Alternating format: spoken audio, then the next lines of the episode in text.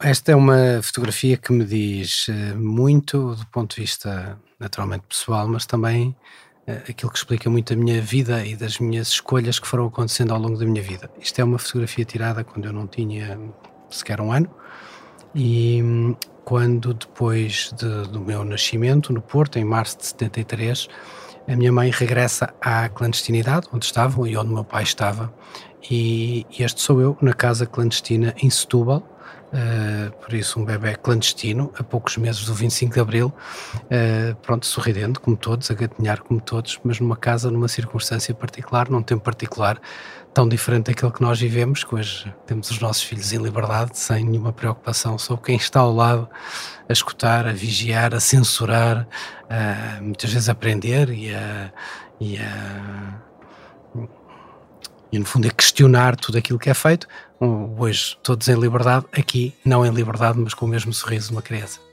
Fernando Medina nasceu no Porto em 1973, como ouvíamos, é economista e ministro das Finanças em Gestão. Aproximou-se do PS nos tempos de Guterres, na biografia, pode ler-se que foi nos Estados Gerais que começou a sua caminhada socialista. Esteve com Marcelo Grilo, com Vieira da Silva, nos anos de Sócrates, e depois com António Costa, de quem é muito próximo que substituiu na presidência da Câmara e de quem foi ministro, um dos mais importantes. Os pais foram militantes comunistas e fundadores do movimento renovador. Medina revelou que, aos 18 anos, o pai lhe contou que soube do nascimento do filho na clandestinidade através de um anúncio de jornal, no século, que a mãe tinha colocado. O anúncio dizia: Perdeu-se um álbum de fotografias no comboio Lisboa-Porto o sentido da viagem determinava se tinha nascido rapaz ou rapariga. Eu sou o Bernardo Ferrão, nasci no Porto em 1976 e este é o Geração 70, um podcast com os protagonistas de hoje que nasceram naquela década e como as suas vidas foram sendo moldadas por um país que tanto prometeu. Sejam bem-vindos.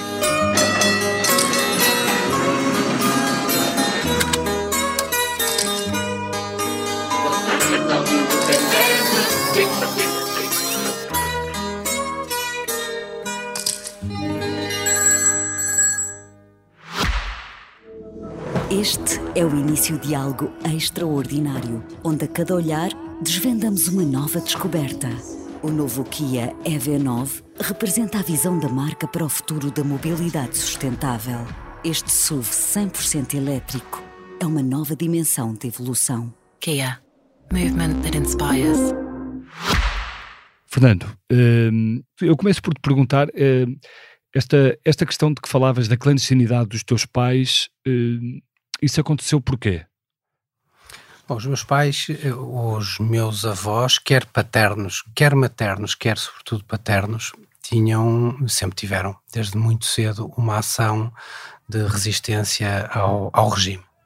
Os meus avós, aliás, paternos, eram pessoas com recursos financeiros à época, ajudaram muita gente a, a fugir do país, da guerra colonial, da perseguição política que havia Uh, e por isso houve uma consciência política muito. O meu avô participou intensamente nas campanhas eleitorais, em particular na de Humberto Delgado, uhum. uh, e por isso era uma família do lado paterno muito de resistentes, antifascistas, também do lado materno, a mesma coisa, com um perfil de os meus avós muito, com uma presença muito forte no, do ponto de vista académico e do ponto de vista eram uh, professores no liceu, por isso grande parte dos meus professores foram alunos dos meus avós maternos uh, e também já com sentido muito de, de, de resistência ao, ao, regime, ao regime fascista. O meu pai, os meus pais, aliás, uh, o meu pai, quando está a terminar o curso, já tem atividade política.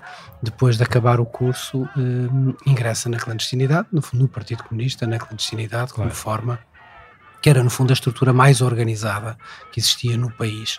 Uh, e assim vai, uh, vai acontecendo. A minha mãe junta-se também, junta-se depois a ele. Um, e, eles, e, isso, e, eles, e eles juntam-se na clandestinidade? Estão... Também, também estão juntos nessa, nesse período. Depois a minha mãe deixa a clandestinidade quando, quando eu vou nascer uh, e depois regressa nesses meses. E tu nasces função, no Porto, a tua mãe consegue, Porto, consegue vir ao Porto? Consegue vir ao Porto. Consegue vir ao Porto. Os meus pais nunca tiveram presos durante todo esse, durante todo o período, esse combate à, à ditadura.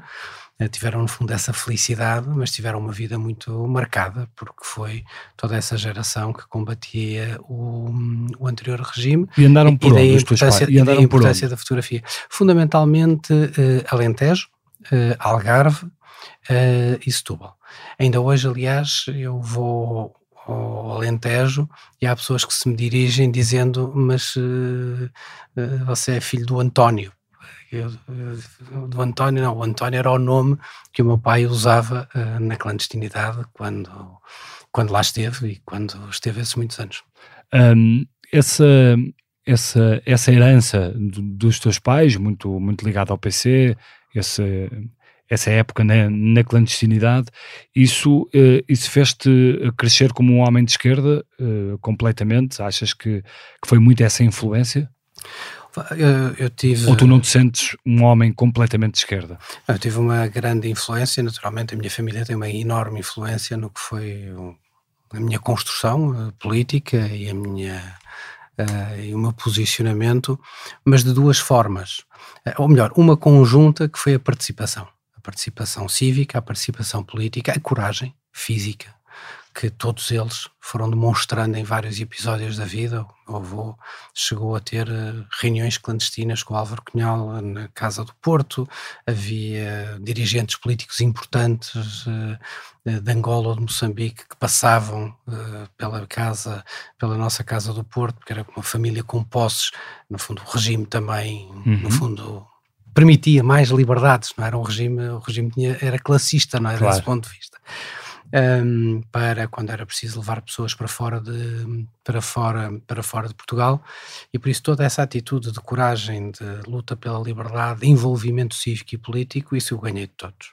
Uh, depois eu tive uma, uma felicidade também na vida que foi assistir eu, eu tinha o debate Álvaro Cunhal Mário Soares permanentemente em minha casa todos os fins de semana. Por isso numa altura em que os meus pais, dentro do Partido Comunista, o meu avô já se tinha afastado do Partido Comunista, creio que talvez numa das várias ondas de afastamento do Partido Sim. Comunista, creio que talvez nos tempos da invasão da, da, da Checoslováquia, Sim e por isso o debate já era ali muito a tensão entre o socialismo democrático foram, e o meu avô. Que porque já foram era, existindo algumas ondas de desilusão com o Partido Comunista. Ao longo, não é? No fundo, no fundo, ao longo do século XX, uh, ao longo depois... Alguns choques com a realidade, guerra, é? Choques com a realidade e choques, uh, há aqueles momentos clássicos de choques, do Pacto Germano-Soviético, todo o processo da Segunda Guerra, da invasão da Checoslováquia, tudo isso levou a um conjunto de embates que depois, no, no processo do 25 de Abril, eh, se vão prolongando.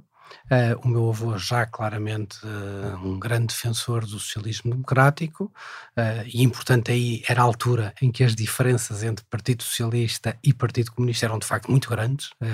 e quem é que fazia do Partido Socialista e do Partido Comunista? Ah, partido, claramente o meu avô era do Partido Socialista, isso e o teu pai, Partido Comunista? O meu pai, Partido Comunista, ainda numa fase bastantes anos antes daquilo que depois veio a ser o movimento que ele, que ele participou muito dentro do Partido Comunista, que era a tentativa de renovação por dentro do Partido Comunista, no sentido. Com João Amaral. Ser, com o João Amaral, que entretanto faleceu, com, eh, com vários, vários. Com Carlos Brito, Sim. com o Carlos Brito e, e vários, com o Luís Sá antes, que entretanto tinha falecido antes, uma tentativa de mudar mudar por dentro o Partido Comunista, um processo que não, que não foi bem sucedido na liderança de Carlos Carvalhas, que levou depois à saída destes vários membros uh, e depois levou à saída também do meu pai. O teu pai é expulso, sempre se afirmou, é, é expulso do PCP a certa altura. É expulso do PCP, aliás, num processo complexo, porque um, ehm, o meu pai, havia muitos daqueles que estavam nesta tentativa de renovar o Partido Comunista que eram um, ehm, mais recentes no Partido Comunista meu pai era daqueles que vinham do tempo da clandestinidade e por isso tinha um historial dentro do Partido Comunista que muitos dos novos uh, ainda não tinham. Achou que devia ter sido mais uh, tido mais em conta? Ele achava, ele achava que a linha que o partido estava a seguir de isolacionismo relativamente à solução política era algo que, que, que não estava a contribuir para a melhoria das condições objetivas do país nessa altura. Bateu-se pelo processo de abertura interna, não foi bem sucedido, eh, opta por sair, afirmando-se sempre como comunista. Uh, mesmo quando sai, afirma sempre: eu saio porque eu sou comunista. Eu acho que devemos tentar uma outra via do comunismo que não é esta que o partido está a defender. Os teus pais são vivos ainda? Não, meu pai, infelizmente, não, já nos deixou. A minha mãe, sim, e de boa saúde. E, e, e ela hoje olha, olha para a política, uh, ainda, ainda tem alguma coisa desses ideais comunistas ou, ou, ou deixou para trás totalmente esse ideário? A minha mãe tem um pensamento que foi uma mulher inteligentíssima e muito lutadora e muito interventiva. Uh, vai evoluindo naturalmente ao longo do tempo, vai vendo com tristeza também dentro do partido as coisas que não poderiam, que não estavam a acontecer e a correr bem. Também se bate com o meu pai por uma mudança dentro do partido. Hoje é uma mulher que tem, obviamente, a sua história, o seu passado, de que se orgulha, uh, tem a sua visão diferente. Hoje é capaz de sofrer um bocado mais com o filho do que, do, do que sofria antes. Porquê? Porquê que ela sofre com o filho? Porque a política, como, como, tu sabes muito bem, é um meio, por vezes, agressivo, ingrato e, e não ajuda muito. Não, não conheci nenhum familiar que achasse que isso dava boa saúde a ninguém. Hum. Mas, uh, mas tu achaste também que houve, que houve razões para sofrimento? A ver, eu acho que, que talvez uma. Talvez a razão mais. um elemento que marca negativamente hoje a vida pública é o nível de. até de crueldade eh, relativamente a quem está na vida pública. Um, não estou aqui a fazer nenhuma defesa em abstrata de um coletivo, que isso não existe, mas hoje a forma como se interpreta que qualquer pessoa que está na vida pública está sempre por mal, está só pelo seu interesse próprio, está uh, mal intencionado, não tem nada de benéfico a aportar uh, a nada, é no fundo uma pessoa do lado do mal, é algo profundamente cruel para quem desempenha funções na vida pública, para quem sacrifica tantas vezes de forma que tu conheces bem, tu conheces. Uh, conheces tão bem como eu, melhor que eu até os vários protagonistas e o exercício das condições da vida pública e política hoje em dia, e isso para muitos é muito, muito injusto. Uh, e as famílias, em particular, muitas vezes são atingidas e são vítimas laterais que, que, que no fundo, depois condicionam também as disponibilidades para se estar na vida ativa. Houve, houve muitos episódios que, que puseram uh, a tua permanência na política em causa, uh, os cargos que ocupavas, houve inclusive notícias que davam como arguído, processos judiciais, etc. Uh, isso fez uh, em algum momento uh, fazer-te duvidar ou apetecer-te desistir da política?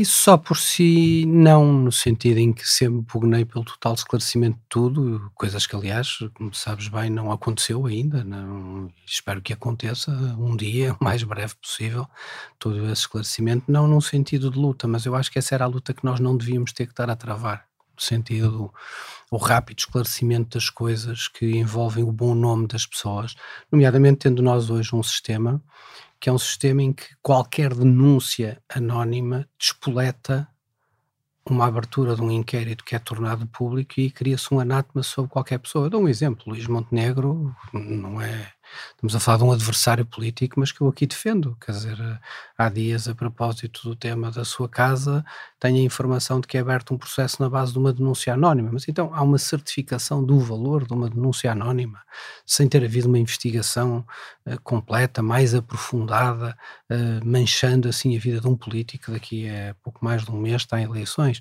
Uh, isto é profundamente. Mas, mas, achas que havia razão para abrir um inquérito crime? Eu não faço ideia, eu não fa é que não faço mesmo a menor ideia Sim, sobre mas... a questão da substância. Eu sobre a substância eu defendo mas sempre em causa, tudo. Tendo em causa uma questão tributária, parece hum. uma questão do imposto, isso não se resolve por outra via?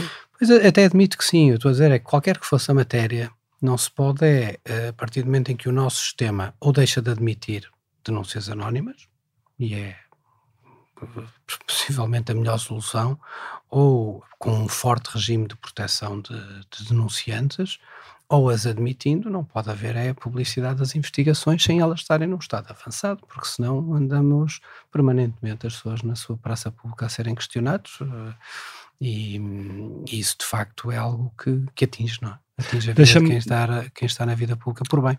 Deixa-me deixa voltar atrás, portanto, o, os teus pais a certa altura uh, saem da, da clandestinidade, vocês vivem, vivem no Porto. Uh, como, é que, como, é que, como é que era a, vossa vida no, no Porto? Portanto, já me falaste que a tua família uh, era uma família de, com alguma capacidade financeira. como é que era a vossa vida? O que é que, o que, é que os teus pais faziam? Nesses, nesses anos pós-clandestinidade? Os meus pais estavam funcionários do partido, eu tinha uma atividade muito intensa, eu estava, fui educado também pelos meus avós, eh, e no fundo levava a vida normal para um jovem no Porto, que aliás é uma vida, como te disse, sem, sem nenhuma restrição, não, do ponto de vista não sendo uma família muito abastada, tínhamos os recursos suficientes para viver bem e bem melhor do que a generalidade da minha geração. E assim fiz, a escola primária perto de casa, fizemos depois a. Andaste sempre em escolas, preparatório, sempre em escolas, escolas públicas, públicas, Sempre em escolas públicas. Fizemos, aliás, o ciclo preparatório na mesma escola no Leonardo Coimbra, onde de facto fui confrontado com uma realidade até social que me era, que me era até então desconhecida, com fundo, o Leonardo Coimbra, para quem está a ouvir e é do Porto, conhece a sua localização geográfica, mas àquela época Sim, é perto era, ali do Aleixo, o bairro do Aleixo. bairros, e também na altura tinha recebido hum, muita, eram, eram bairros ali perto ali do Campo Alegre que tinham sido construídos e que tinham sido ocupados por muitas pessoas que tinham vindo dos países dos, dos Palopes, logo, uhum. a seguir a, logo a seguir às independências, e por isso um meio social muito mais diverso. Depois faço o liceu no, no Clara de Rezende, que aí já é um meio diferente, é? do ponto de vista social. Tem as duas realidades, não é? Tem a parte de cima do liceu, como ainda hoje existe, a própria estratificação física é uma realidade com a parte de baixo, não é? Com, a, com públicos de diferentes classes sociais e aí há de facto todos esses anos são anos de uma grande de uma grande vivência dentro da escola pública da diversidade social que o Porto, que o Porto ensina. Mas a Faculdade de Economia foi a grande base para ti, eh, para depois partires para...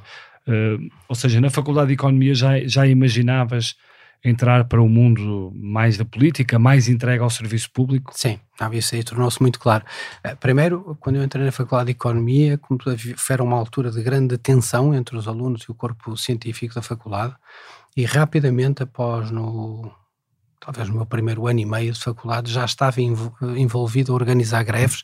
Curiosamente, a primeira greve que uh, organizei, ajudei a organizar, foi contra o presidente do Conselho Científico de então, que era nem mais nem menos do que Teixeira dos Santos. Pronto, Teixeira dos Santos uh, foi a primeira greve, aliás, organizada, porque na altura era um conflito pedagógico que se colocava muito complicado na altura era saber quem é que era o professor, que, quem é que devia rever as, uh, os pedidos de reavaliação de nota, se era o próprio docente, se era outro, nós achávamos que era uma injustiça ser o próprio a rever-se a si próprio.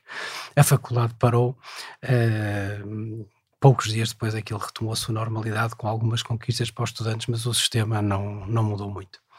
Portanto, não ganharam. Mais tarde. Continuou a ser o próprio professor. É, eh, sim, continuou, houve ali, houve mudanças, o professor depois, não sei se terá continuado ou não exatamente nas mesmas funções, mas foi ali uma experiência logo... Constatei, aliás, a habilidade de Teixeira dos Santos nas negociações, era alguém que vinha negociar a Associação de Estudantes, que era algo muito interessante, não nos chamava para negociar fora, e, e depois apanhei aquele momento que já foi a fase final do cavaquismo relativamente ao tema das propinas. O tema das propinas estava relativamente adormecido, já, mas depois há uma situação que é um, uma, uma, uma carga da polícia que se dá na Assembleia da República sobre os estudantes que estavam de Lisboa, que estavam a subir as escadarias. Hum. Isso, de certa forma, foi um movimento que reacendeu todo o processo de contestação, já não sobre as propinas, sobre um ensino superior melhor. Eu aí depois sou eleito para presidente da Federação Académica do Porto e o movimento estudantil já estava ao rubro. E é aí que eu tenho uma participação política muito grande. Foi, no fundo, nos anos em que começam os meios de comunicação privada. Começou Sim, a SIC, claro. uh, deixou de haver a voz da RTP, a SIC estava em todo lado, uh, havia muita matéria, havia muito interesse, havia.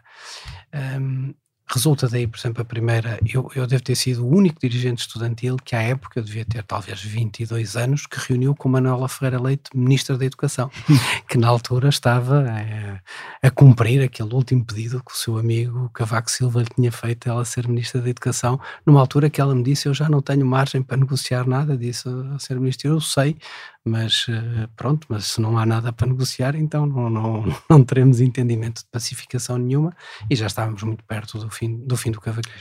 És, uh, ou, és ou, ou, fazes parte daquele grupo de, um grupo alargado, presumo eu, de, de socialistas que sempre que Cavaco Silva fala hoje fica muito irritado ou não?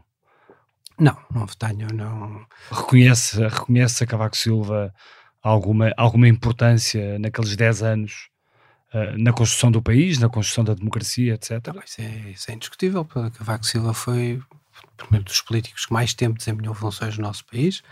Um, desempenhou num momento muito desafiante do país, uh, isso é indiscutível. Fui muito crítico de muitas opções à época, uh, umas críticas mais injustas, outras críticas mais justas, mas é óbvio que é um dos grandes atores do nosso, do nosso do nosso país nas últimas décadas. Mas a verdade e... é que sempre que ele fala, o PS fica eh, com, quase com urticária e ataca Sim, mas é, mas é, que Cavaco Silva tem uma característica que é muito interessante, que aliás foi sempre, já foi apanhada por toda a gente, não é? Que é, Cavaco Silva diz sempre que, que não é um político. Pronto, e põe sempre na posição do político. E depois, eu acho que ele tem verdadeiramente um gosto particular pela política partidária, no sentido do combate, ele ele dá-lhe gosto polemizar com os socialistas, dá-lhe gosto, ele consegue ser o mais agressivo, o mais agreste. Ele não é, Cavaco Silva não se põe na, na posição de um senador acima das disputas partidárias, não. Cavaco Silva gosta de ser um ator na disputa partidária, dizendo sempre que não está a fazer. E agora está a fazer. Isso, Sim, sim, está a fazê-lo e está a fazê-lo com gosto. Eu, aliás, aprecio a energia com que ele ainda tem.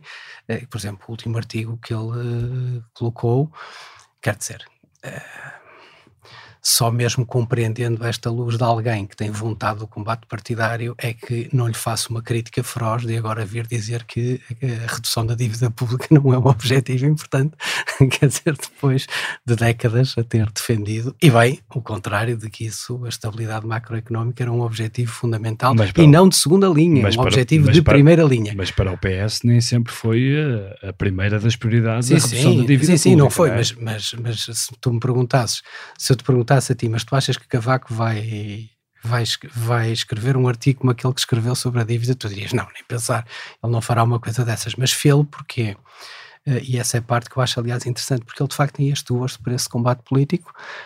Um, e, e, eu, pronto, eu relativamente a esse artigo discordo dele, mas percebo, discordo por completo daquilo que ele diz, mas percebo a razão que ele o faz, que é a participação política em defesa do PSD, está no seu perfeitíssimo direito e por isso não sinto nenhuma acrimónia, nem nenhuma, hum. não, me, não tenho nenhuma pele de galinha quando, quando ouço fazer isso. Sei porque é que ele o faz. Depois do Porto, uh, vens para Lisboa, não sei se continuas a visitar muito o Porto ou não, uh, se, se, faz parte de alguma rotina que mantens de ir visitar a cidade, mas vens para Lisboa. Um, porquê, porquê, que, porquê que vens para Lisboa? Vens fazer o quê? Eu quando eu venho para Lisboa, primeiro por uh, precisava ter um emprego. Pronto, e, e Portanto, precisava de procurar um emprego, necessidade de por trabalho. gestão de carreira. Necessidade trabalho. de trabalho. Sim. Uh, ah, um, e por outro lado também, quer dizer, tinha a minha vida toda feita no Porto, tinha feito a escola secundária no Porto, tinha feito a universidade no Porto, na Faculdade de Economia, e por isso também era um tempo de sair é, da cidade da cidade do Porto, Lisboa era óbvio. A minha família, uma parte da minha família já cá estava, os meus pais já cá estavam, o meu irmão já cá estava, tinham vindo antes. Uh, e por isso esta vinda foi natural. Comecei a trabalhar no, no Ministério do Trabalho, a minha área sempre foi a área das questões sociais, por isso comecei na área do Ministério do Trabalho, depois mais tarde Ministério hum, do, do Ensino Superior, na área Faz uma especialização superior. em Sociologia de... Sim, mas isso depois é uns anos mais tarde, Sim. faço depois um mestrado em, em Sociologia Económica. Um, isso mais tarde, mas por isso comecei a trabalhar na área do trabalho. Aliás, o meu primeiro trabalho é sobre o emprego de licenciados, é analisar as trajetórias de empregabilidade dos licenciados, como é que os licenciados, como é que se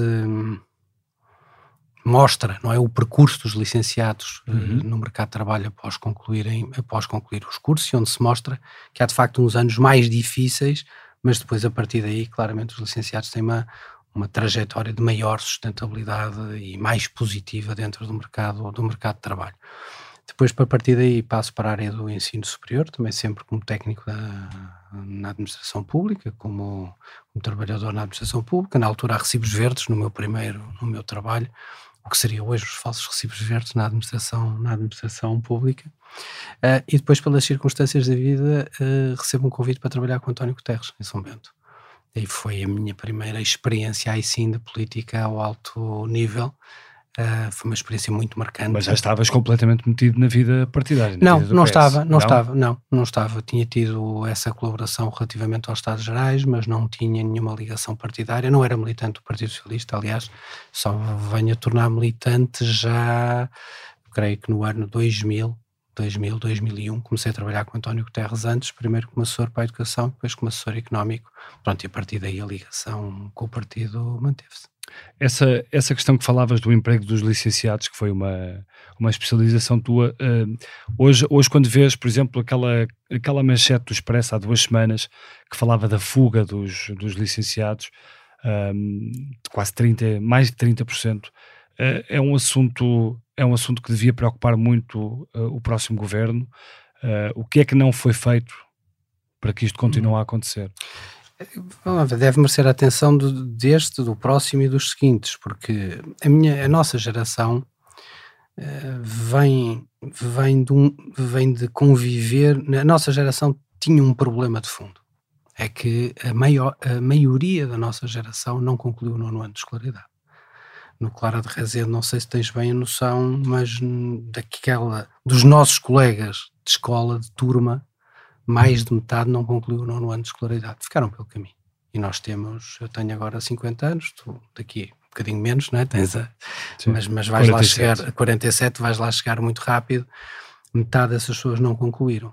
E depois, uh, e muito menos ainda, chegavam ao ensino superior. E por isso nós éramos a minoria é? A nossa geração ainda era uma geração em que chegar ao ensino superior não era o trajeto Sim, muito normal. bem. O, o, o, Estado deu um, deu um grande passo. Conseguiu, Quando nós demos um grande passo... Conseguiu é? formar melhor e conseguiu... Formar melhor.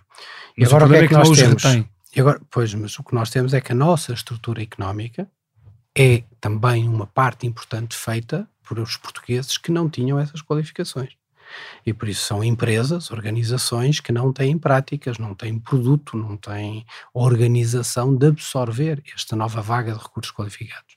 E por isso nós vamos ter que conviver uns tempos, por um lado, com a capacidade de aumentar a produção de quadros qualificados, e por outro lado, de procurar acelerar o investimento, seja ele estrangeiro, seja ele português, que seja capaz de absorver esses quadros qualificados mas cada é vez que, mais que o país produz. Como é que, nós neste é momento estamos anos, com um problema, como é que mas em nós... anos do governo do PS esse, esse investimento não foi acelerado. A, a, a grande falha de, destes, destes anos do governo foi de facto um investimento muito baixo, um investimento público.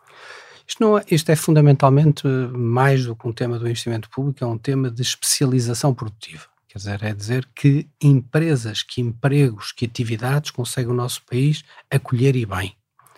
Uh, acolhê-las bem, no ponto de vista sustentável, que a empresa aqui se desenvolva do ponto de vista. Nós temos tido muito bons sinais do que tem sido o investimento estrangeiro no nosso país.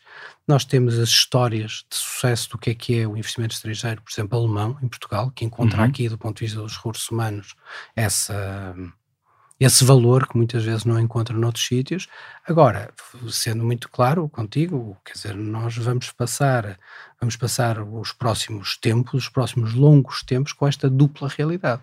Nós vamos ter que continuar a acelerar a formação de quadros superiores e vamos ter que acelerar o investimento capaz de assegurar os empregos para, para, para estes jovens. Agora, eu diria, mas muitas se dessas empresas... deixa-me dizer um pouco contra a corrente, eu diria que este é um problema melhor do que aquele que nós tínhamos no tempo da nossa geração da escola, que o país tinha. Porque aí é que o problema, o país não tinha grande caminho modernizador pela frente. Porque eu, quando comecei a estudar educação e, emprego e o mercado de trabalho, tive sempre mais dúvidas sobre a capacidade de desenvolvimento do nosso país do que tenho hoje. Porque na altura parecia-me sempre que nós não conseguiríamos formar as pessoas qualificadas na dimensão suficiente para sermos um país moderno. Eu lembro-me quando comecei a trabalhar com o António Guterres, Tony Blair anunciava que queria, eh, que o seu objetivo para, para o Reino Unido era que 50% dos jovens tivessem uma formação superior. Uhum. Ora, nós estávamos Oxe. muito abaixo, nem isso entrava nas universidades, muito menos, só agora é que estão a entrar 50% nas universidades. Quanto mais na população total, vê lá tu, estamos só a falar da geração que está a entrar, depois é preciso o resto de tudo que já cá está. Um, e, e, eu sempre achei que nós íamos ter muita dificuldade em vencer esse desafio. Eu hoje fico com uma enorme felicidade quando vejo que o nosso sistema de ensino superior, o nosso sistema científico, um, as famílias, as empresas deram valor a essa qualificação e agora precisamos sim de ter uma outra metade que há uns anos atrás não era tão importante, que é criar as oportunidades de emprego para que essas qualificações não se frustrem. Mas diria eu que é já um segundo problema eh, que vamos ter pela frente durante muito tempo, mas é, é, é, um problema que iremos certamente resolver. Há pouco, há pouco e já não tem caminho para trás, estás a dizer? Sim, já não, há pouco falavas já não podemos piorar, não é? Há pouco falavas das empresas eh, e uma das questões que se coloca também às empresas é a eterna questão fiscal. Uh, o PSD, ou a AD, veio agora a defender uma baixa, uma baixa fiscal, não só do IRS, mas também do IRC, portanto, para as empresas. Uh, tu achas que o caminho deve ser por aí? Uh, Pedro Nuno Santos, por exemplo, não, não, vai, não, vai, não vai por essa via. A AD claramente aposta na, na questão fiscal. Eu, eu... É, um, é um garrote ou não para as empresas o nível fiscal a que estão sujeitas? Já, já para não falar das pessoas. Não é? Se me perguntas na generalidade do nosso desenvolvimento económico se eu punha essa como uma das cinco primeiras questões, não punha. Se te vou dizer não é importante todo num quadro de competição internacional, sim, tem a sua, tem a sua importância. Agora, é preciso termos consciência que os impostos no nosso país, do ponto de vista das empresas, são orçam cerca de 7 mil milhões de euros, que é o valor do IRC, por isso estamos a falar de menos de metade daquilo que é pago através do, do IRS.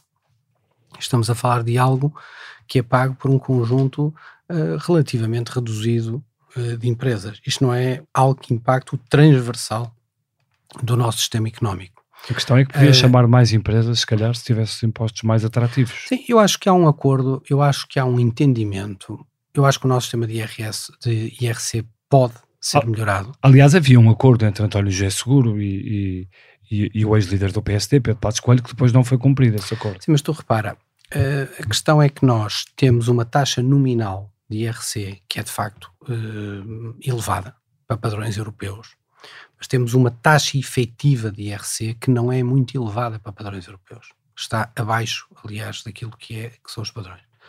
O que é que motiva esta taxa, a diferença entre a taxa alta e a taxa efetiva? O que é que verdadeiramente as empresas pagam? Todo o sistema de benefícios fiscais que as empresas optam. E por isso, hum, há trabalho que aqui pode ser feito. Isto é, vamos debater cada benefício fiscal um a um e saber o que é que não se justifica e o que não se justificar, verter para uma diminuição da taxa de IRC. Pode ser feito esse debate. Uh, vamos chegar a sítios em que se calhar concluímos que é melhor não mexer no sistema de benefícios fiscais. Por exemplo, o maior sistema de benefícios que temos é o sistema à investigação e desenvolvimento, que eu acho que tem provado muito bem, tem apoiado muitas grandes empresas industriais, uh, na farmacêutica, na química, uh, noutras áreas. Mas, se calhar aí achas, não mexemos. Mas, mas, mas achas que, é que, é um caminho que é um caminho que a AD está a seguir que faz bem, é um caminho que que é indicado para o país, que faz sentido? Eu, eu, a minha discordância. Fernando Medina, é... Fernando Medina, Ministro das Finanças, Sim. continuasse, uh, se terminasse a legislatura, chegaria lá?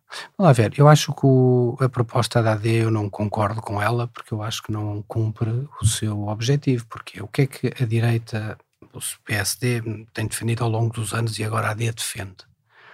É que cria uma ideia de que o grande problema da competitividade das empresas é o problema fiscal. E se nós falarmos com as empresas, somos capazes de. E tu falas com empresas, falas com tantas empresas e com tantos empresários. É óbvio que toda a gente prefere pagar menos impostos do que pagar eh, mais impostos. Mas não sei se encontras muitos que te digam: olha, a razão fundamental para eu aumentar aqui o investimento no país era eu ter menos impostos. Não é essa a razão. Tem quadros ou não tem quadros qualificados? Há ou não há estabilidade do ponto de vista fiscal? Há ou não há clareza do ponto de vista das regras, há ou não há um sistema judicial que funciona a tempo e horas e com decisões uh, adequadamente ponderadas, uh, previsíveis no sentido do tempo da sua, da sua decisão, um, Sim, a dotação a ver... de recursos humanos. Sim, mas a verdade é que há muitos empresários que falam da questão, da questão fiscal e, e, e a AD ouviu muitos desses empresários, é público. Sim, mas é? é? um clássico, mas isto sabes que isto é um claro. clássico das eleições. É, mas é, não, não, há eleição que eu tenha visto desde que siga eleições em que não haja os partidos mais à direita a pedirem reduções de impostos e os partidos Sim. mais à esquerda a não darem tanta centralidade ao tema. Deixa-me perguntar-te se as Está pessoas. Coração da política. Se as pessoas na rua, uh, quando, falam, quando falam contigo ou quando te abordam, imagino que haja que haja algumas, uh, se não te falam disso, dos impostos, se não te pedem, o Sr. Ministro baixa os impostos? É claro, há, isso há, mas uh, há mais... É porque o que, lhe foi, o que lhes foi prometido foi um virar de página da austeridade. Sim. E, e, e, a verdade é que esse virar de página não aconteceu. Hum, aconteceu nos impostos diretos, mas nos impostos indiretos muitas vezes não acontece. Mas acho que a, a maioria das pessoas hoje que, que, se me dirigem a mim, e felizmente são muitas com muita simpatia, é de agradecimento relativamente ao trabalho em matéria de finanças públicas o déficit e a dívida. Isso é a resposta politicamente correta. Não é não, é verdade. Se fosse outra coisa eu te dizia, dir-te aqui, olha, não, não, as pessoas falam-me de outra... Não, Mas reconhece, reconhece Porque não... essa marca, como é que eu ia dizer, essa marca de certa forma está mais associada do que do que a marca de natureza fiscal, por assim dizer. Mas há ou não um reconhecimento da parte do Ministro das Finanças ainda em funções que uh, os impostos pesam muito em Portugal? Mas, houve, mas por essa razão há, um, há, há não só esse reconhecimento, como houve a vontade de fazer uma redução muito significativa dos impostos, em particular aqueles sobre o trabalho. Sim, mas e, depois nos outros carregaram bem. Não, vamos lá ver, não há essa equivalência indiscutivelmente aquilo que nós fazemos de redução em sede de IRS é muito superior àquilo que aumentou em sede de impostos indiretos. Uh, isso... Mas há um, há um recorde da carga fiscal, isso é, mas é, que, é, isso é facto. Mas é que, oh, é, oh Bernardo, mas é que é verdade, uh, é verdade quando tu olhas para o número da carga, mas é preciso te compor porque é que a carga, a carga é receita fiscal sobre PIB. E porque é que a receita fiscal sobre o PIB aumenta? Porque estão aumentar e aumentaram muito nos últimos 10 anos o número de pessoas que Sim. estão a, a, trabalhar e a descontar e, para a e se tu separares ainda por cima neste rácio carga fiscal sobre o PIB, se descontares o que é carga fiscal propriamente dita, isto é, só impostos, com aquilo que são contribuições para a Segurança Social, tu verás que o grande indicador que mostra a subida são as contribuições para a Segurança Social. Isto resulta de quê? Resulta do facto que nós temos mais 700 mil pessoas a trabalhar. Ora, significa que a carga fiscal, vista nesse sentido a definição, volume total arrecadado sobre a riqueza Mas do é país, aumenta não... por uma boa razão. Mas a carga, fiscal do, a carga fiscal dos impostos não podem ser só vistos nessa, nesse ângulo. Uh, também podem ser vistos, em minha opinião, no, naquilo que as pessoas recebem uh, da parte do Estado, da parte dos serviços públicos. Uh, e neste momento a entrega da parte do Estado é é muito deficitária, quer ao nível da escola, quer ao nível da saúde, quer ao nível uh, do ensino, da justiça, etc. Portanto, o Estado está muito deficitário, está a esboroar-se. Uh, e isso uh, é também uma herança do PS, ou não? Eu não seria, não faria esse julgamento com essa severidade sobre sistemas absolutamente fundamentais. O Serviço Nacional de Saúde continua a ultrapassar uh, todas as marcas de pessoas que são, de cidadãos que são atendidos, uh, seja, em, seja em todos os tipos da sua atividade. Uh, e creio que podemos reconhecer os dois aqui, eu pelo menos reconheço sem qualquer tipo de dificuldade, que hoje o sentimento que há no país é um sentimento de confiança no Serviço Nacional de Saúde. Confiança no sentido em que, uhum. quando eu me desloco um hospital, uma porta, situação a porta está fechada ou mandam-te para outro? Não, muito, quando eu tenho uma necessidade objetiva de um serviço, por exemplo, de urgência num hospital, a probabilidade de eu ser bem diagnosticado, bem tratado e bem acompanhado é muitíssimo elevada. É por isso que os portugueses utilizam. Oh, há, grávidas, há grávidas que ficam horas e horas. Eh, mas, oh, mas nós não podemos usar eh, o problema da, da obstetrícia como um exemplo e como uma marca de todo o sistema. Mas vamos usar as 24 um horas de, de, lista de, de, de espera no, à porta mas nós, urgência. Mas nós devemos ser capazes de fazer o debate sobre uh, o sistema das urgências, não é?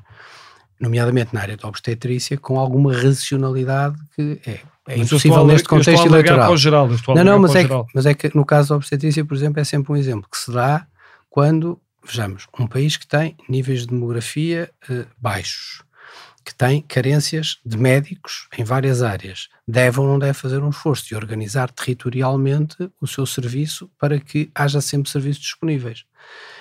Um, e isso eh, é um trabalho de organização dentro do Serviço Nacional de Saúde, porque fazer a promessa de, de que tudo pode funcionar com todas as especialidades em todo o tempo, bom, é algo que hoje qualquer pessoa com algum realismo percebe que, que não é assim, e principalmente, quer com a demografia que temos, quer com as comunidades que temos. Agora, por isso é que a reforma da organização é tão importante. Por isso eu não partilho dessa versão sobre uh, o, o, sistema que está a trabalhar mais, que está, está a tratar mais pessoas, que está a atender mais pessoas, que tem profissionais de excelentíssima qualidade, que temos indicadores de saúde que comparam hoje com muitos dos países mais avançados do que os nossos e dizer assim, não, não, o nosso sistema é um sistema que todo em todo uh, não funciona. Não, não é assim, eu não, não subscrevo como é que, isso. Como é, como é que foste... Não é que haja problemas, como é evidente, estão, estão à vista, mas é preciso ser claro sobre a forma como é que se vão resolver. Como é que foste vivendo estes últimos meses da, da governação de, de António Costa, tua também, uh, com, os, com as sucessivas demissões, com notícias e notícias. Uh, foram, foram tempos. Uh, não estou a pedir que faças uma análise sobre o que se passou, mas pessoalmente, como é, que, como é que foram vividos esses momentos? Percebeste que estava a chegar o fim, que, que a coisa. Não, uh, vamos lá, todos esses momentos são momentos que todos preferiríamos que não tivessem, que não tivessem ocorrido. Quer dizer, o que nós pretendemos estar é fundamentalmente focados a resolver os problemas dos portugueses. E por isso, quando aparece um caso lateral daqui ou dali, não o desejamos. O que desejamos é estar sempre focados na resolução dos problemas dos portugueses, cada um no seu ploro, as finanças com responsabilidades próprias, também com muita interação com todos os outros.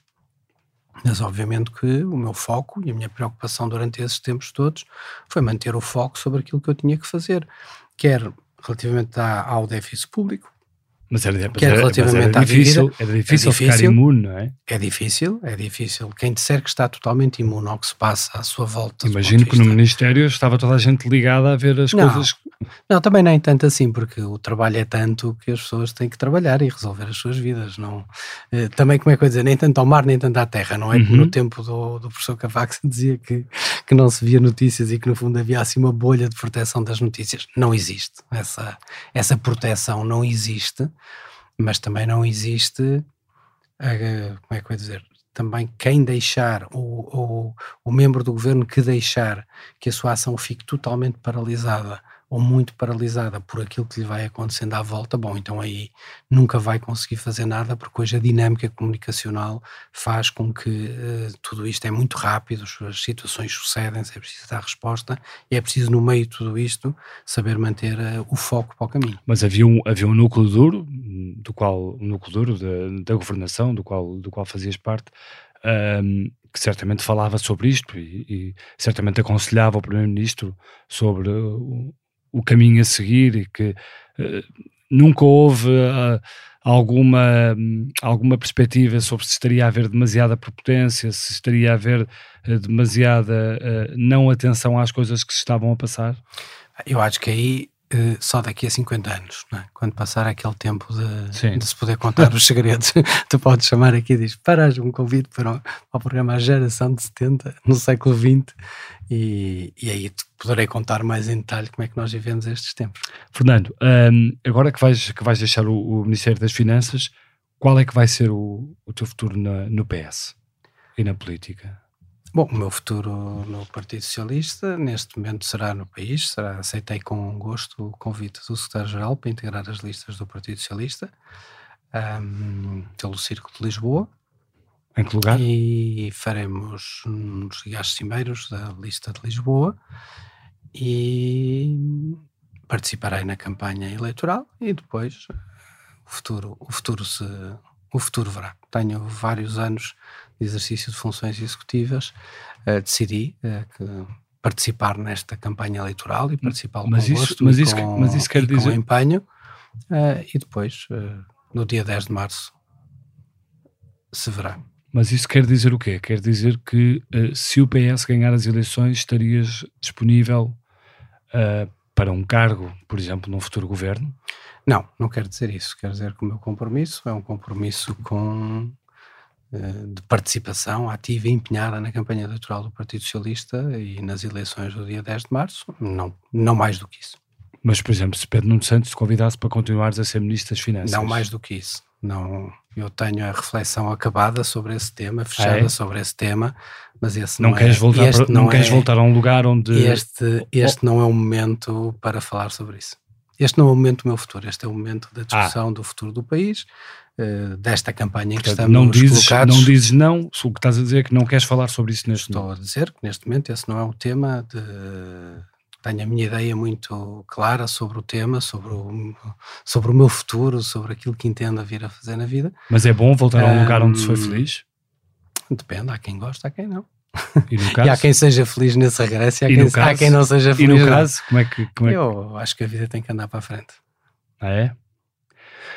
Um, é a relação, a relação Fernando Medina, Pedro Nuno Santos, uh, desde há algum tempo, uh, sempre foi uma relação que foi vista de fora como uh, dois concorrentes a um mesmo lugar, duas pessoas que eh, que não se combatiam em público, mas que se sabia uh, que uh, ambicionavam ambos ter um lugar mais cimeiro dentro do Partido Socialista.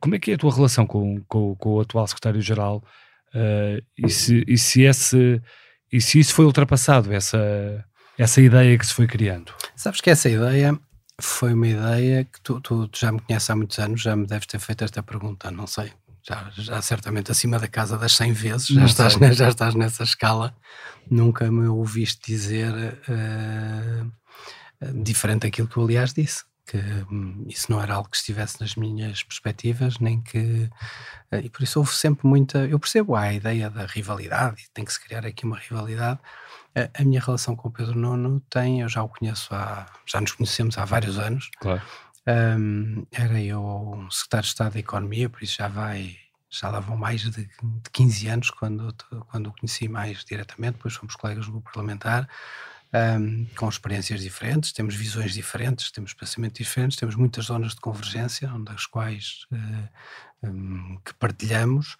Um, e quando ocupamos, aliás, funções no governo os dois uh, ao mesmo tempo, eu só tenho a dizer bem. Eh, foi uma relação que correu francamente bem. De qualquer forma, não foi o candidato, franca. não foi o candidato que, que, que, que apoiaste. Foi José Luís Carneiro e não Pedro Nuno Santos porque entendo, entendi, uh, perante as circunstâncias estava colocado que era esse o posicionamento que entendia ter dentro do Partido Socialista. Essa disputa Mas porquê? Terminou. Qual era, qual era a diferença entre os dois? O que é que te levou mais? Ah, isso a... agora, agora já estamos noutra fase, isso já é capítulo, isso já é capítulo passado. Capítulo fechado. Isso já é capítulo fechado, acho que o Partido Socialista está a dar um excelente exemplo, que era o Pedro Nuno Santos está a dar um excelente exemplo de, daquilo que um líder do partido deve fazer de um grande partido como o PS, que é unir as diferentes sensibilidades, não significa isto a unicidade é? uhum, do, claro. do, do, do, pensamento. As pessoas pensam o que pensavam, é esta diversidade que acrescenta à grandeza do Partido Socialista. Ele desafiou-me, conhecendo o que eu penso, sabendo que não, que não, não, não muda o meu pensamento da noite para o dia, nem ele me pediu, nem me pediria, eh, mas pediu-me que eu colaborasse com o com, com, o partido nesta fase e faço com muito gosto e respondi com muito gosto ao repto dele. E porque achas, que, é importante, e porque achas que é importante para Pedro Nuno Santos ter pessoas uh, que sejam mais moderadas ou que sejam vistas como mais moderadas dentro do Partido Socialista? Eu acho que aquelas pessoas que ocupam e que ocuparam cargos de responsabilidade em áreas-chave, na minha opinião, é positivo que demonstrem essa disponibilidade de apoiar o partido e de apoiar a nova equipa de liderança do partido.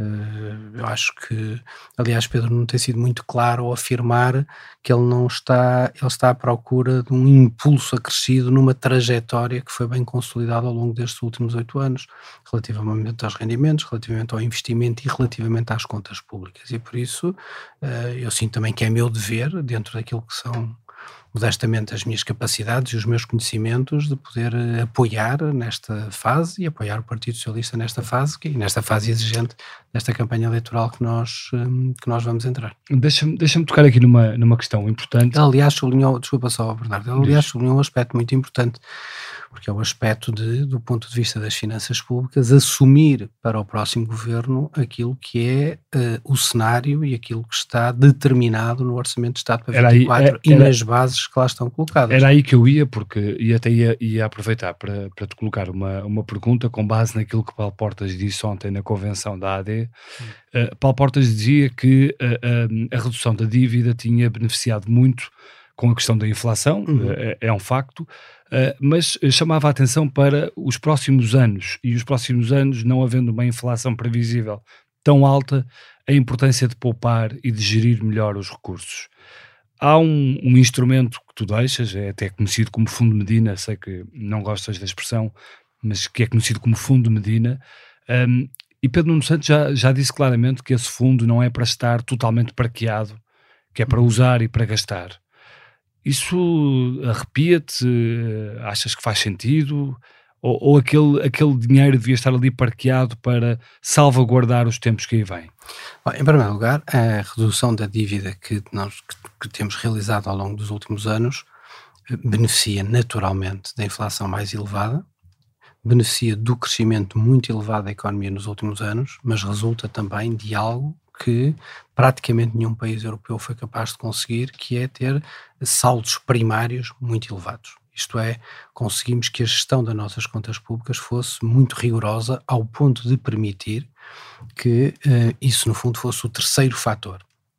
Se reparares, quando comparares Portugal com outros países sobre o que é que, como é que fizeram os outros países neste período de inflação alta e de crescimento maior, reduziram ou não reduziram a sua dívida em quantidade. E o que vais ver é que vários deles não só não tiveram saldos primários a ajudar, uhum. como tiveram déficits a piorar. E por isso o que nós fizemos foi aproveitar bem as circunstâncias para poder ir resolvendo aquele que era um problema indiscutivelmente estrutural que o nosso país tem e chegar agora numa situação muito melhor do ponto de vista do país, da sua credibilidade, dos juros a menos que paga, uh, a nossa tranquilidade coletiva relativamente a isso. Os próximos anos são anos que vão trazer que têm várias, uh, precisam de ser bem compreendidos, não é? Primeiro, terão uma tendência nos próximos anos termos inflações mais baixas, isto é, o regresso à normalidade na inflação, taxas de crescimento também mais baixas do que estas altíssimas taxas que tivemos nos últimos anos, que são, então em Portugal tivemos cerca de 6,7%, não tínhamos isto desde os Sim. anos 80, eh, é um quadro de exceção, e isto, eh, eh, obviamente, impõe que se prossiga ritmos de saldos orçamentais positivos, saldos primários positivos, para que a dívida continue, continue a descer. E, e fundos, fundos mais reduzidos. Pronto, e, essa, e essa outra característica que é, eu creio que nós, nós vamos ter que ter já um debate, e era bom termos essa consciência toda coletiva, que é foi uma grande dificuldade a nível europeu aceitar a negociação dos PRRs pós-pandemia. Lembras-te bem da posição dos frugais uhum. relativamente uhum. a este tipo de instrumentos. Estes instrumentos têm o seu fim para meados de 2026. Já veremos depois se, se, é assim que a vida vai, vai ditar ou não, mas é, é assim que nós temos que nos organizar. E a partir do momento que esses fundos não tiverem, das duas, uma. O Portugal tem margem para ter novos fundos para o investimento ou então nós vamos ter uma queda relativamente ao produto e ao investimento face àquilo que conhecemos hoje. O desafio é simples, dispor, não tem, e, como se percebe, o raciocínio é relativamente linear. Um, não é nada provável que os frugais deixem de ser frugais, não é claro. é provável que o PRR, esta data que sabemos que seja transformado num instrumento permanente. Portanto, é avisado será. que se mantenha essa poupança? É avisado que Portugal cria essas margens. Como é que nós queremos estas margens de muitas maneiras? Bom, primeiro é reduzir a dívida porque reduzindo a dívida para patamares de conforto, não é? muito mais confortáveis, será necessário num dia que o país necessite, ou reduzindo a dívida mais devagar, ou até aumentando ligeiramente, possa cobrir necessidades de investimento.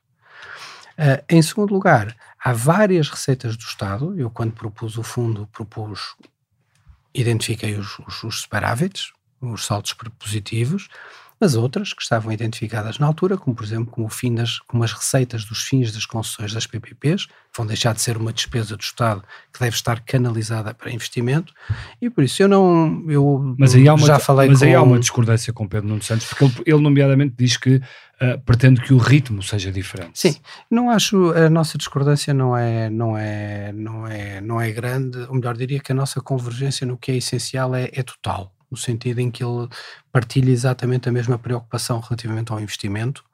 Há o problema do investimento no ciclo pós-26 para a frente, e há necessidade que nós temos de utilizar uh, instrumentos para, essa, para a criação dessa reserva. Mas preferias ou não que o governo de Pedro Nuno Santos, caso seja eleito, não mexesse no fundo? Fechamos isso aí, as nossas opiniões foram transmitidas. Eu sei é que o fundo que, quando na altura apresentei como ideia, que não está aprovado, terá que ser aprovado num futuro governo, eh, é um fundo que tem várias fontes de financiamento possíveis. Eh, se há uma divergência quanto a uma, que não deve ser esta, mas deve ser outra, bom, eu por mim eh, tenho, acho que essa discussão deve ser tida de forma aberta, sem qualquer tipo de problema. O que me preocupa é resolver o problema, e o problema é 2026, potencialmente risco de termos menos fundos comunitários. Como é que cada partido se propõe a enfrentar esse desafio? Fernando, estamos mesmo a terminar, peço-te respostas mais, mais curtas. Uh, continuas a andar de bicicleta por Lisboa? agora menos, agora menos. Uh, Nem na ciclovia de Almirante Reis? Agora, agora, menos, agora menos. Engordei, menos, mais tempo no Ministério, mas estou ansioso por poder, por poder retomar, retomar os meus passeios por, por, por Lisboa. Gostavas de candidatar outra vez a Lisboa um dia? Não, esse é um tema para mim que está é um assunto que. Lisboa já passou? Não, Lisboa nunca passa. Lisboa nunca passa, está, está num sítio especial comigo, mas não, uma candidatura a Lisboa não está. Não, eu não. Eu acho que a partir de. Fechada uma etapa na vida, temos que olhar para a frente. E achas que Marta Temido vai dar uma boa candidata? Sem dúvida, Marta Termite será uma, será uma boa candidata do Partido Socialista, como o Partido Socialista tem hum, boas pessoas que podem ser candidatos também à Câmara de Lisboa. Uma, uma pergunta que costumo fazer aos, aos convidados deste, deste Geração 70, uh, sentes-te de alguma forma desiludido com o país, com a forma como o país chegou até aqui? São agora os 50 anos do 25 de Abril. Uh, há alguma desilusão em particular? Não. Uh, com o país, de forma alguma Houve. Eu, eu, há bocado estávamos a falar os dois um, sobre, a, sobre a escola não é? que ambos frequentamos. Eu tenho uma memória muito viva daquela escola e, daquelas, e dos nossos colegas. Mais de metade, 60%, 70% daqueles, daqueles rapazes não foram para o ensino secundário, não foram para o ensino superior. Isso hoje não existe, o nosso país não faz isso. Hoje tem 70% das pessoas vão para a universidade. Como é que uma pessoa pode olhar para estes 40 anos e dizer 50. Isto, 50 e dizer. Um, não, eu dizia 40 do nosso sim, sim, pouco tempo, quase de chegada lá, de chegada àquela escola. Quer dizer, e olhar e dizer isto não demos saltos de gigante. Uh, quer dizer, nós vivíamos num país e não havia uma autoestrada Porto-Lisboa, onde se iam comprar uh, do norte se iam comprar os caramelos a Vigo ou ir ao corte inglês a Vigo, porque era o que havia naquela geração. E hoje não olhar para o país que temos e não dizer, mas que salto que nós demos no caminho de um país muito mais avançado. E por isso eu não tenho nenhuma avaliação negativa. É evidente, não fizemos tudo bem, podíamos ter feito outras coisas. Áreas na nossa sociedade que não funcionam bem, áreas na nossa democracia que precisamos de cultivar, de as melhorar. Agora, no sentido geral do caminho que o nosso país fez, eu acho que sinto sinto um grande orgulho no nosso país e acho que fizemos um salto incrível e que hoje há oportunidades para muito, muito, muito, muito mais gente do que aquelas que, que nós tivemos, mas que os da nossa geração, de 70, mas que não estão aqui connosco hoje, não tiveram.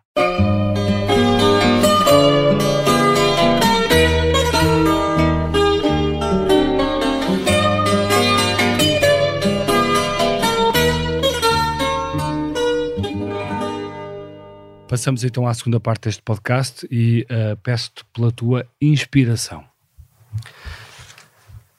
Uma fonte de uma inspiração, meu pai, um, sempre presente, uh, os meus filhos, sempre, sempre, sempre presentes, são as minhas grandes inspirações. A tua desilusão? Não tenho particulares desilusões. Não talvez como te disse há pouco, com a agressividade, com a injustiça, muitas vezes da com a, com a crueldade, muitas vezes do nosso espaço público. Mas não é propriamente uma desilusão, é mais um contragosto de, de quem está na vida pública e gostava que não fosse que as coisas não fossem assim. Ainda assim, não desistes da vida pública? Não, eu tenho uma não quer dizer que seja a única coisa que faça na minha vida. Sim. Uh, e que noutra altura da minha vida não venha a tomar outro, outro caminho e outro, e outro rumo. Um, mas tenho esse apelo, essa quem me inspirou, de facto, inspirou-me fortemente relativamente a dedicar a minha vida ao serviço, ao serviço dos outros, da comunidade uh, em que estou e, e, faço com muito gosto. E como, ah. vês, e como vês, depois destes anos todos, sem grandes amargos sobre o passado e com... Há algum momento, era, era aí que eu ia, há algum momento de, de más memórias que, que, que não se apagam? Não, há, há, quer dizer, se há maus momentos, há, há, há, maus momentos, há péssimos momentos, não é? Isso, isso como, em, bom, como em qualquer vida, não é? Uhum. Como em qualquer vida, em qualquer. Há momentos muito difíceis, há momentos muito duros. Ah, Lembro-me quando eu era secretário de Estado da Economia e quando se torna para mim claro que iríamos ter a intervenção da Troika um, foi um momento, foram momentos muito, muito duros, porque eu estava numa posição em que era fácil antever o que é que nós poderíamos ter. Depois ainda acabou por ser pior do que eu antevia. Mas, mas, mas não mas percebiam que o comboio estava descarrilado já? Não, eu já, eu já dizia a opção que no fundo depois foi começando a ser feita, determinada de sobre a construção do programa, sobre a forma como estava a ser desenhado, sobre as soluções que foram adotadas. Uh, foram momentos muito, muito dolorosos, foram momentos muito difíceis para quem conhece a realidade económica e social do país. Um, lembro muito do diálogo que tive com Vítor Gaspar durante esses anos e custou muito perceber a partir de certa altura a desintonia que havia entre aquilo que estava a acontecer no país e aquilo que ele próprio via do que estava a acontecer no país.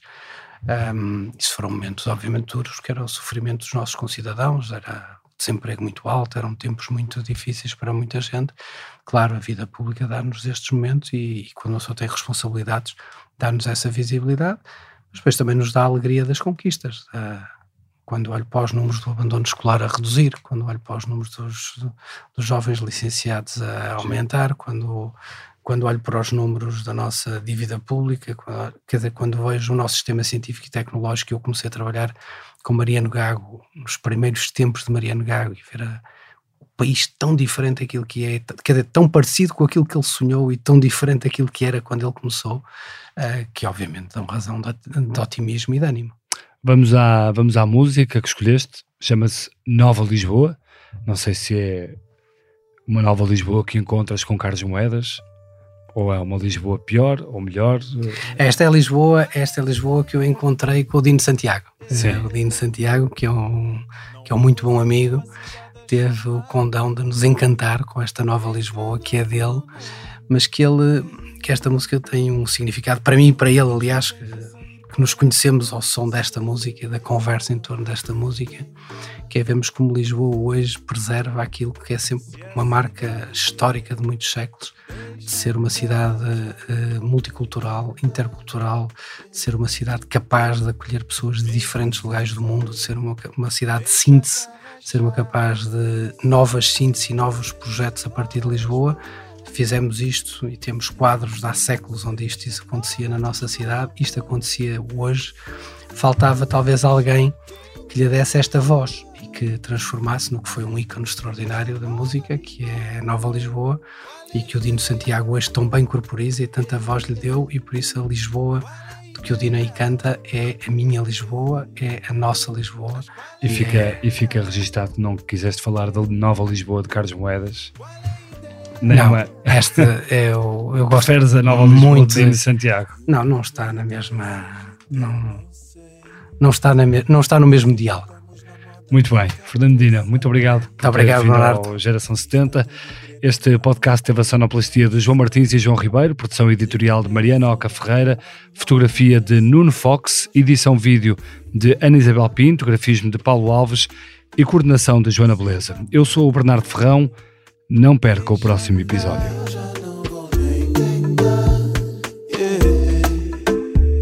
Mesmo sem saber deixa-te arrachar.